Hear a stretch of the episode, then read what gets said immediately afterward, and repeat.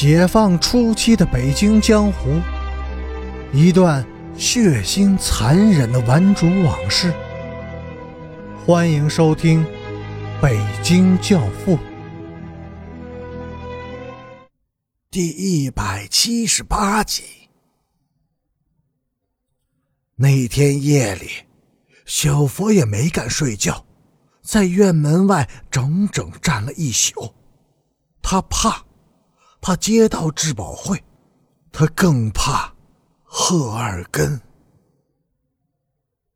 背负着血债命案，身心都受到重创的边雅军回到了城市，但是，在黑白两道上，他都已经没有了立锥之地。阮平金裤带上的那根钢链。终于被傅芳发现了。那天下午，离北图闭馆还有两个多小时的时候，阮平金手里的那本《斯巴达克斯》就已经看完了。他呆坐了一会儿，又把手里的那本书反反复复的翻了几遍，最后还是鼓起了勇气对傅芳说。傅芳姐，求求你，帮我换一本书好吗？傅芳正在全神贯注的读一本旧俄小说，头也没抬的说：“莫名其妙，你自己不能去换吗？我哪知道你想看什么书呀？自己去。”说完，他又埋头看书，不过他再也无法集中精力。总觉得阮平金今天特意的反常。阮平金没有去换书，他烦躁不安的闷坐了一会儿，又用双臂抱着头伏在书案上，像是睡着了。平金，你怎么了？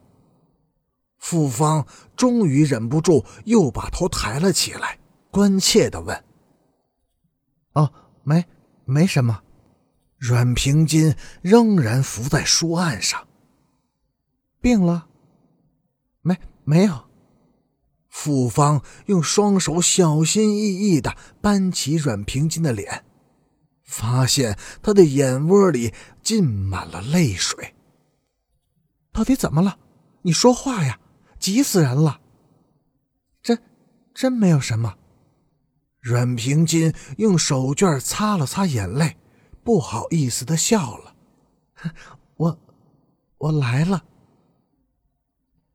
丽佳，那有什么不好意思的？”复方的噪音极高，阮平金狠狠的踢了他一脚。复方从书包里取出了一卷卫生纸，塞给了阮平金，然后拿起他的书到出纳台去了。当他再回到座位时，发现阮平金仍坐在那里发呆，他没有去洗手间。闭馆时，阮平金仍然闷坐在座位上。傅芳把他拉起来以后，才惊讶地发现，阮平金穿的那条黄军裤的裆部已经被污血浸透了，座椅上也留下了斑斑的污迹。傅芳默默的用卫生纸擦净了座椅。在回家的路上，他们谁都没有说话。回到阮家，阮晋生已经做好了一大锅米粥，乐呵呵的在等待着他们。傅芳拉着阮平金站到阮晋生的面前，然后猛地撩起他的衣襟，钢链。铁锁以及裤子上的污秽，全都豁然的暴露在眼前。阮晋生，这是你干的？阮晋生无言的把头扭向一边。阮晋生，你这个畜生！啪的一声，一记重重的耳光抽在了阮晋生的脸上。进入十二月以后，全市各中学的治保组陆续开办了一批流氓小偷学习班，大批有劣迹的学生。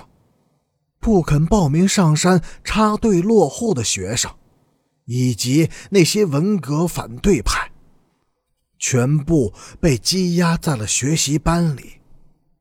青年湖中学治保组也给陈诚下了最后通牒，限其在二十四小时内到学习班报到，逾期不到，后果自负。陈诚的态度则极其强硬。他派人告诉质保组，限他们在三天之内解散学习班，释放全部在押者。逾期不办，质保组的成员将遭到严厉的报复。三天过去了，质保组并没有放人，但是学习班里的管教措施松缓了许多。没有人再敢对在押者殴打逼供。又过了三天，陈诚那方面也没有什么动作。在这期间，陈诚本人去过一次学校，质保组的人远远的躲开了，双方相安无事，风平浪静。危机似乎已经过去了。可是谁也没有想到，就在这里却出了事儿。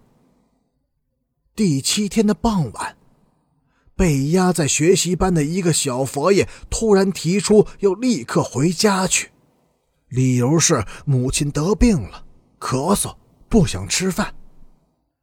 那是偶感风寒，三两天就会好的，你不必回去。治保组是这样回答他的。小佛爷的口气极其的蛮横，你们可别后悔。治保组的人面面相觑，不知此言何意。旁边有人好言好语的劝小佛爷：“你别着急，我们研究研究，马上就放你回去。”不必研究了，老子不走了。十分钟以后。陈诚便带着几十个顽主，气势汹汹的闯进了学校，堵住了质保所的大门。